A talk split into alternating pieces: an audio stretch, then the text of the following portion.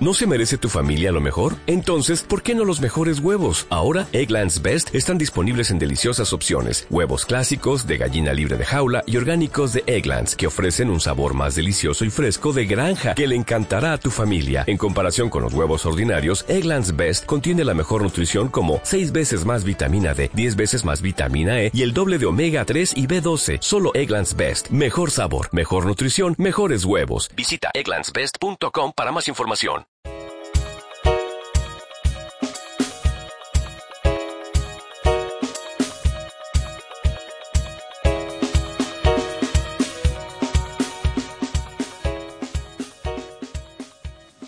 Mi nombre es Pablo y bienvenidos a nuestro noveno episodio. El día de hoy vamos a hablar sobre la categoría de Dark Tea. Para todos aquellos que nos acompañan por primera vez, Anchory es un proyecto que nació con el objetivo de introducir el té y el arte de la cerámica con un solo propósito, que es el de ayudar a expandir la cultura del té en México. Y por este medio queremos acercar a la gente a conocer el significado de, de beber té y cómo esta herramienta puede llegar a transformar nuestras vidas. Como ya sabemos, existen seis variedades de té que nacen de la Camellia sinensis. Tenemos té verde, té amarillo, té blanco, té negro, té azul y dark tea. Hoy vamos a hablar un poco más a detalle sobre el dark tea y el mundo de los tés fermentados. Hay que tener en cuenta que esta categoría es una de las más incomprendidas que, que existen. Desde su descubrimiento, siempre ha existido cierta fascinación por sus beneficios y para poder comercializar con este té o este producto, muchos vendedores han transformado negativamente la, la información sobre este té.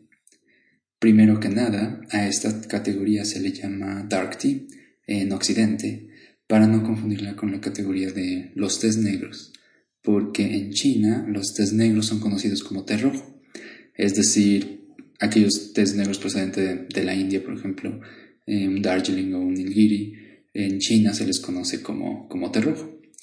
Y esta categoría proceden del epicentro del té, el lugar donde se dice que, que se descubrió la, la, planta, la Camellia sinensis, la región de, de, Yunnan, siendo una de las, de las más antiguas categorías junto al té verde y al, y al té azul. También eh, se producen en otras ciudades los dark teas como en Sichuan, en Hunan o, o Guangxi. En China, dark tea significa heicha, que es té negro, lo cual no recibió este nombre hasta la dinastía Ming, aunque no existe una evidencia sólida de que este té ya se haya fabricado con, con anterioridad. Se dice que en la dinastía Song y Tang ya existían los procesos para hacer este tipo de té. Esta variedad está, está valorada por su gran aportación nutricional en regiones áridas de, de China, donde la comida escasea, especialmente cerca de la región de, de Mongolia y, y, el Tíbet. Y antiguamente en Sichuan, que está localizado en el, en el centro del país, era un lugar donde muchos comerciantes se cruzaban camino y aquellos que comercializaban al sur de China tenían enfrente un camino con, con un ambiente muy árido y, seco, sin mucha vegetación o acceso a animales para la caza.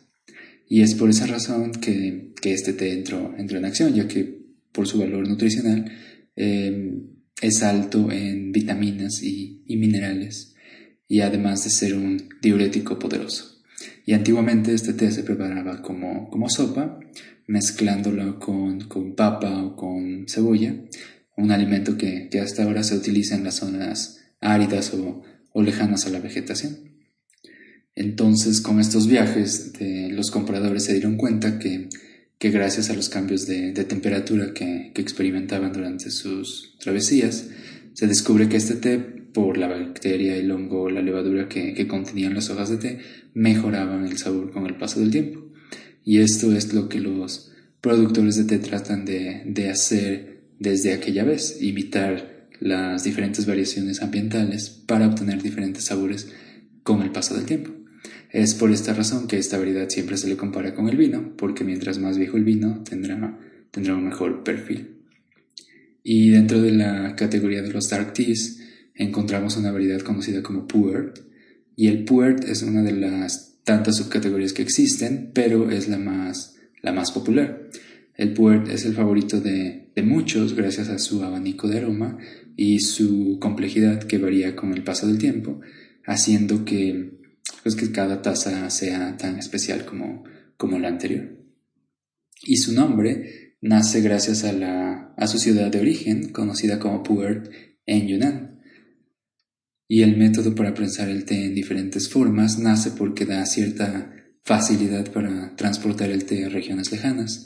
Podemos encontrar puer en forma de disco, en formas de hongo, nido de, pájaro, en bloques rectangulares y muchas otras que dan una, una imagen a cada, a cada tipo de puer. Los puer se dividen en dos, tenemos Sheng y tenemos Shou. El puer Sheng es una variedad conocida en la actualidad como cruda y tiene un sabor delicioso y mucho más fresco comparado a un Shou, siendo la, variedad con más antigüedad de los, de los dark teas en, China. Se dice que esta variedad tarda entre 5 a 10 años de, añejamiento para alcanzar su, punto perfecto para poder empezar a, a, disfrutarlo, aunque no se les considera que hayan llegado a su madurez hasta alcanzar los 30 años. Y cuando un dark tea o un puer llega a 30 años, se le conoce como té de época o té vintage y en 1970 se descubre un nuevo tipo de proceso para el puert conocido como show o, cocido.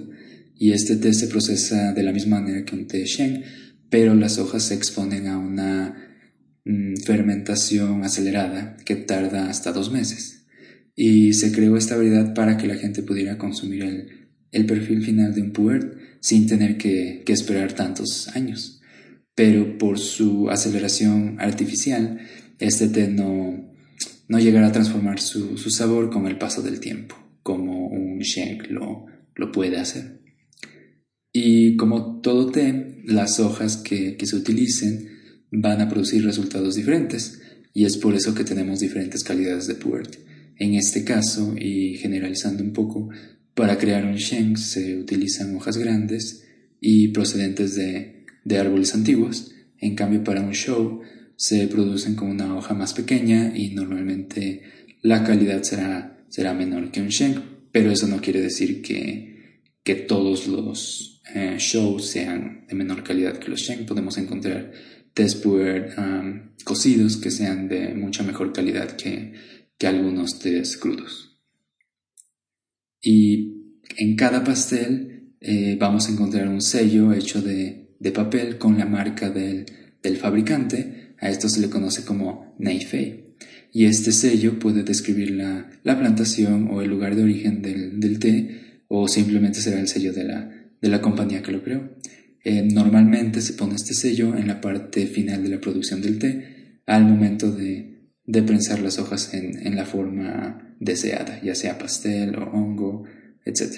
Los precios de este tipo de té pueden, pueden variar dependiendo de la, de la antigüedad del pastel. Podemos encontrar tés muy, muy baratos que sean entre 100 y 200 pesos por 100 gramos hasta unos de 80 mil, 100 mil pesos por 250 gramos de un té de, de alta calidad con una antigüedad mayor a, a 10 años.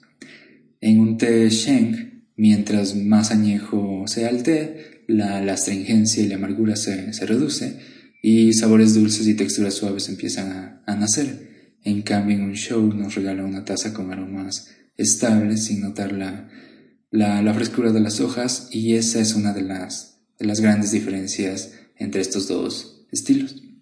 El perfil fragante suele ser un poco inusual en los puert, cuenta con, con notas aromáticas similares a, tierra, tierra mojada, polvo, hasta humedad, pero con el paso del tiempo y la evolución de los aromas podemos llegar a encontrar notas a, durazno, a pasas y otros sabores eh, frutales y, dulces que al final del día va a justificar la, espera de su, de su añejamiento.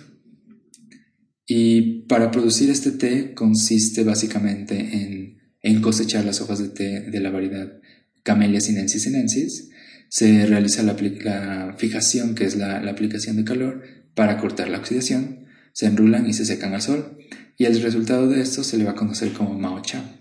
Y en este punto es donde se verá la, calidad del té puer que, vamos a obtener. Al Mao Cha se le aplica humedad y se le empieza a comprimir hasta adquirir la, forma deseada. Y después se le, se le, almacena en un lugar donde el ambiente sea, sea controlado para, no afectar el añejamiento. Y la fermentación que aparece en estos tés eh, crudos son el resultado de, un proceso químico de bacterias que viven en las hojas del té. Prácticamente estas bacterias van a convertir los azúcares en monoterpeoides, que con el paso del tiempo van a cambiar a sesquiterpenoides, algo que, nosotros conocemos simplemente como el aroma a, malta o, a tierra. Y estas bacterias que actúan en este proceso en realidad son parientes del hongo conocido como Aspergillus, los cuales se llegan a alimentar de las, de las bacterias de las hojas de té. En el proceso de un té show es completamente igual al Shen, solo que utilizando hojas de la variedad asámica. Lo único que cambia es el proceso de la fermentación acelerada, lo que hace que las catequinas se conviertan en ácido cálico y los aminoácidos y carbohidratos desaparezcan, aunque la cafeína sí va a seguir ahí, teniendo como resultado un té de color muy muy oscuro.